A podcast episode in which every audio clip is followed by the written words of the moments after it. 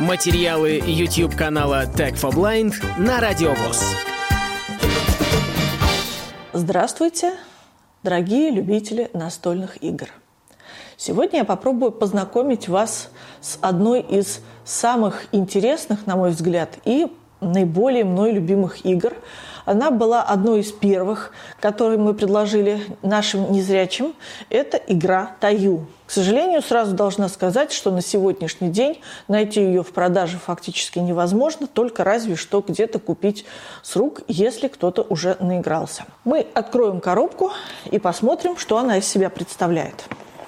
Итак, на коробке у нас два китайских мудреца, если можно так сказать, играют вот в эту самую игру. Что мы находим в коробке? Коробка – зрячий вариант, заводской вариант игры. Это пластмассовое поле. Оно складывается. Получается некое единое игровое пространство. Соответственно, у нас здесь есть правила – правила на иностранных языках и приложены правила по-русски.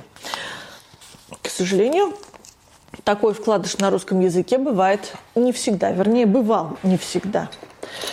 И мешочек с фишками.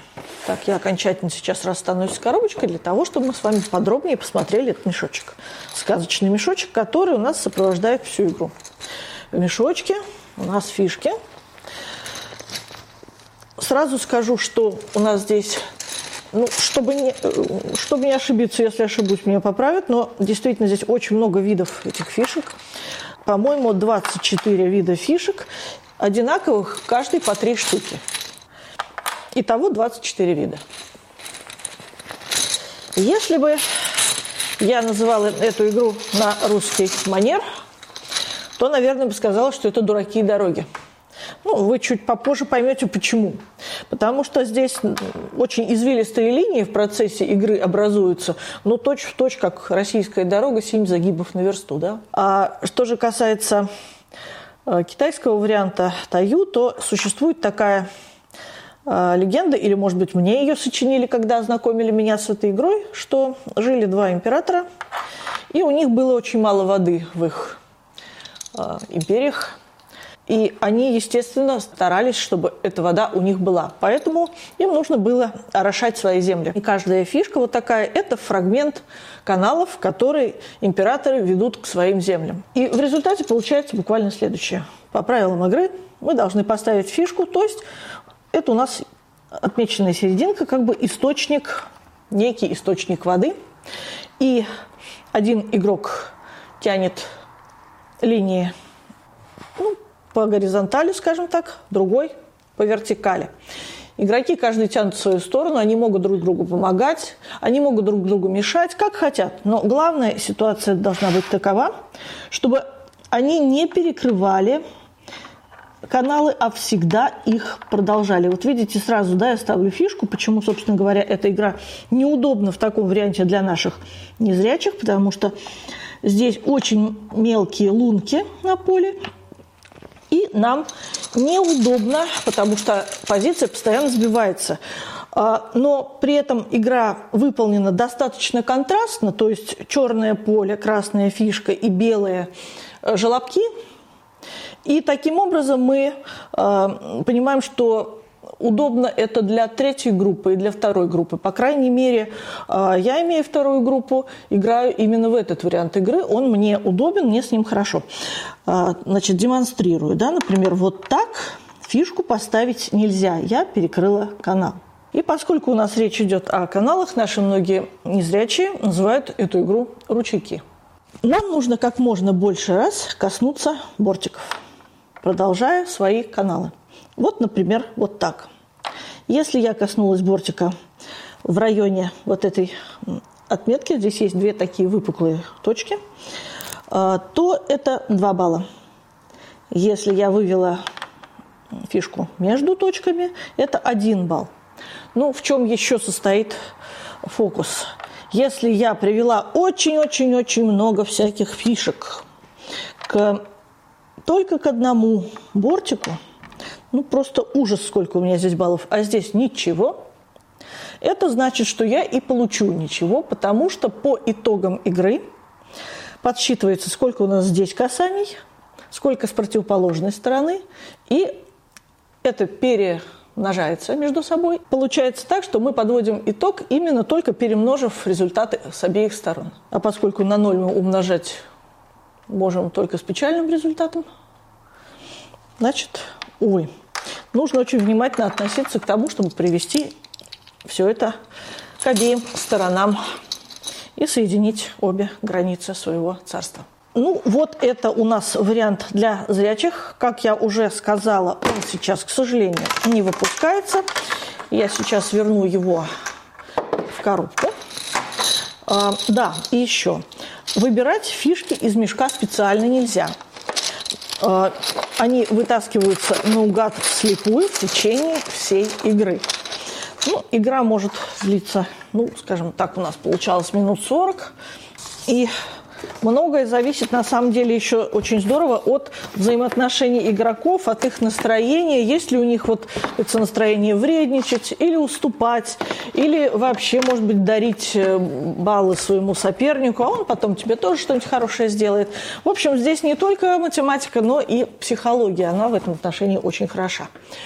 Но мы понимали, что у нас есть люди, которые хотят в это играть, но, к сожалению, это первая группа, и у них нет возможности играть в такой вариант. Поэтому мы попытались сделать свой. Вариант довольно дорогостоящий, к сожалению. А вот такой вот ящичек, он, в принципе, очень удобен в исполнении. Но, а, опять же, сейчас мы не можем найти того мученика-мастера, который бы возобновил нам вот эти вот э, поделки.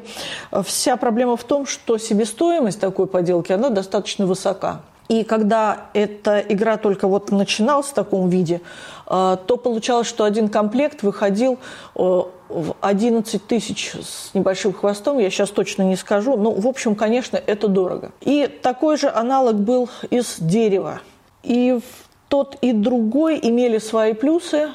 Э, дерево гораздо приятнее, конечно, чем вот этот пластик. Пластик более хрупкий, зато он моется. Вот в наших теперешних ковидных условиях это достаточно важно. Еще один момент. Почему-то все мастера не хотели шить эти мешочки. Фишка. Фишка с глубоким прорезанным каналом, который хорошо ощущается пальцем. Сидит на двух саморезах, сажается. Кто может это сделать хорошо, я вот как не очень, по-моему, у меня это все рукоделие получается. А, тонким фломастером внутри прорисов, прорисовываю этот желобок для того, чтобы все-таки совсем незрячим человеком мог играть человек с остатком.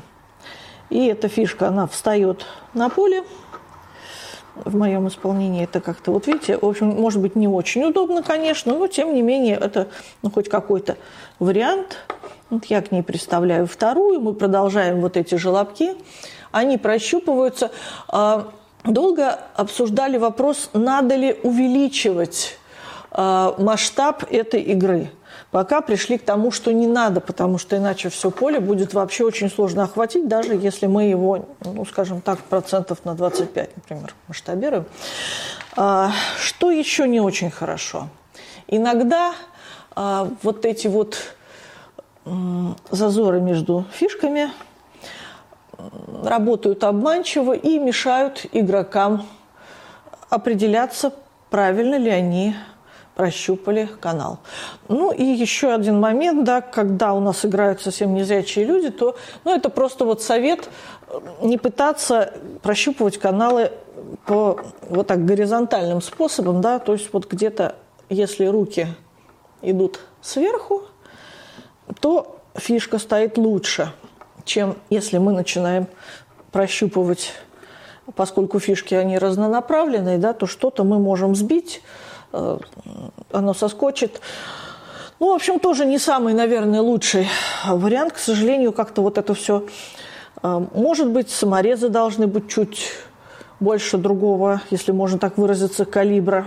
Ну, вот пока такая ситуация у нас из дерева и из ПВХ. И еще один вариант, который сейчас, пожалуй, наиболее распространен. А, во-первых, он распространен потому, что есть люди, которые соглашаются его делать. А, первыми, кто этот вариант выпустил, и, собственно, мы его а, купили для себя, это Крым. Но сейчас, если я правильно понимаю, они этим уже э, заниматься перестали. Мастер куда-то у нас, к сожалению, ушел из поля зрения. Но зато такие варианты теперь делает индивидуальный предприниматель из Челябинска. То есть, если интересно, можно обращаться в Челябинскую региональную организацию и э, получить такую игру, купить такую игру.